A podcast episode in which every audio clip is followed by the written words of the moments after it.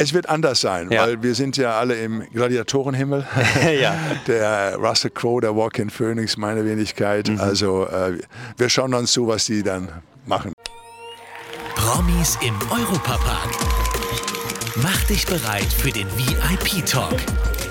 Schauspieler, Musiker oder Sportler. Lass dich von ihren außergewöhnlichen Geschichten überraschen. Schönen guten Tag zu einer neuen Episode VIP Talk. Wir haben heute einen ganz besonderen Gast im Europapark, den Herr Ralf Möller und heute auch zu Gast in unserem Podcast. Herr Möller, vielleicht können Sie einmal kurz sagen, was Ihr Anlass für, für Ihr Besuch heute hier im Europapark ist.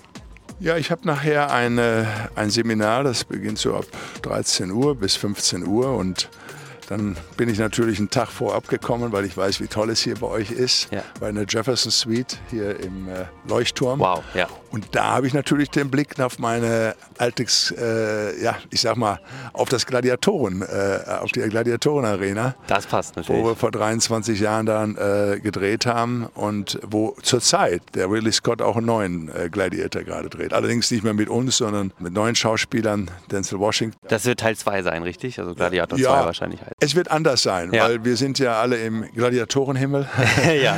Der Russell Crowe, der Walk-in Phoenix, meine Wenigkeit. Mhm. Also äh, wir schauen uns zu, was die dann machen. Es ist eine schöne Geschichte natürlich dann mit dem Ausblick, äh, das kann Ja. ich verstehen. Nee, das war toll. Vielleicht können Sie auch dann, das war natürlich wahrscheinlich sehr schön darüber zu schauen, aber auch der Aufenthalt an sich. Sie waren gestern Abend auch im Emolite essen. Vielleicht können Sie da Ja, gerne ja. auch ähm, von Ihrer Experience berichten, wie Sie das fanden. Ja, äh, fantastisch. Vor allen Dingen, ich konnte direkt äh, mit dem Fahrstuhl quasi reinfahren, Ja, das von stimmt. oben runter.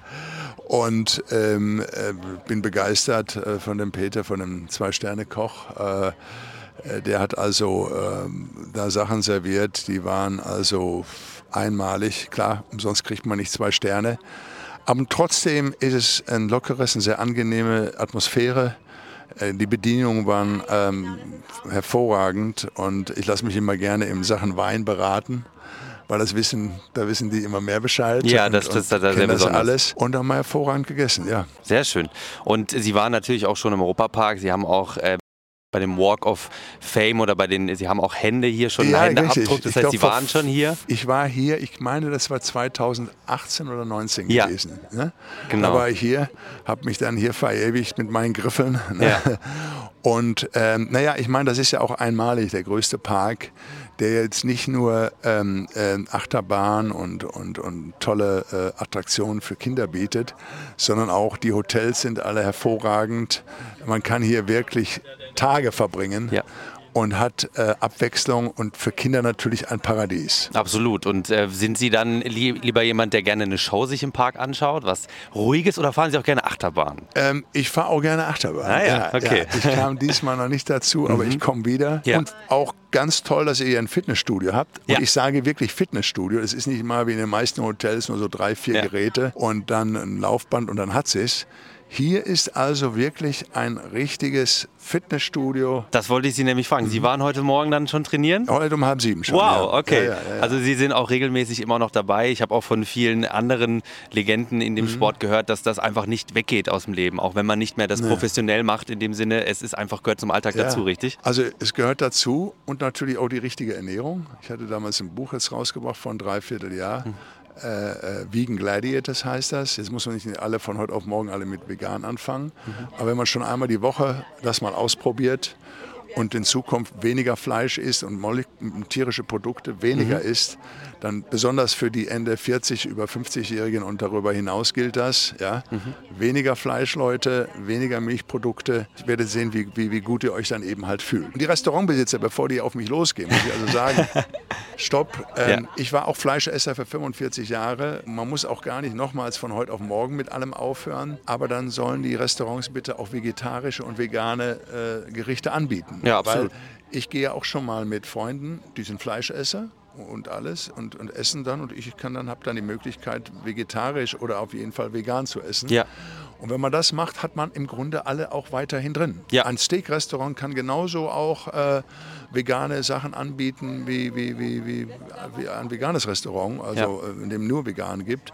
Aber dann hast du eben den Mix und hast auch gleichzeitig die Leute wieder dabei. Genau, man kann jeden glücklich machen, man kann gemeinsam gehen, man hat alles an einem Platz. Ich finde das auch. Also das sollte auf jeden Fall möglich sein. Können Sie auch etwas sagen zu Ihren aktuellen Projekten? Also was Sie jetzt zum Beispiel gerade noch äh, am Ja. Arbeiten sind? Ja, wir haben, wir haben, ähm, ich habe hier nicht ganz in der Nähe, in der Nähe von Mainz habe ich die Nibelungen. Äh, das war die Aufführung, die äh, einmal im Jahr äh, der große kulturelle Ereignis ist.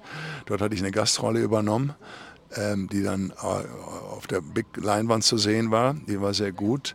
Und im gleichen Anschluss daran haben wir, äh, das fängt jetzt an, dann in der Mediathek, übers Schnitzen, übers Carven. Äh, dort wurden von 100 Leuten acht ausgesucht, drei Frauen, fünf Männer. Und das habe ich begleitet als Moderator mal. Und äh, dann gibt es auch eine Jury. Wir waren in den Wäldern, ganz toll hier im Odenwald. Und aus großen Baumstämmen haben die dann eine Aufgabe bekommen, wo sie dann entweder drei oder vier Stunden Zeit hatten, da was draus zu machen. Und alle hatten immer das gleiche Thema. Und die Jury, die dann entschieden hat nachher, was das Beste war oder nicht so gut ankam oder, oder ob das Ziel erreicht wurde, der ist dann ausgeschieden. Es ist nur sechs mal 30 Minuten, fängt jetzt ab März an und bleibt dann eine Weile auch drauf. Kinomäßig haben wir äh, Kung Fury. Das wurde vor über drei Jahren im Grunde beendet, Ja. so gut wie. Es fehlen noch äh, 10 Prozent, aber dann kam die ähm, Pandemie. Ja, Pandemie Mhm. Und dann gab es noch Streit zwischen den chinesischen und amerikanischen Produzenten. Dann ging noch mal ein Jahr ins Land. Jetzt haben wir einen Streik, aber Das ich stimmt, bin ja. guter Hoffnung, dass wir nächstes Jahr die zehn Tage, der Michael Fassbender hat noch, glaube ich, zwei und ich habe noch vier, fünf Drehtage. Arnold ist abgedreht als US-Präsident. Ich spiele Thor. Ah ja. Und ähm, dass der dann auch nächstes Jahr hoffentlich zum Sommer in die Kinos kommt. Wo wird das gedreht? Das wurde ja auch schon zum größten Teil Ja. gedreht in, in Budapest Ja. und in den Bavaria Studios. Und wir drehen dann noch äh, zehn Tage in den Bavaria Studios. Das ist auf jeden Fall klar.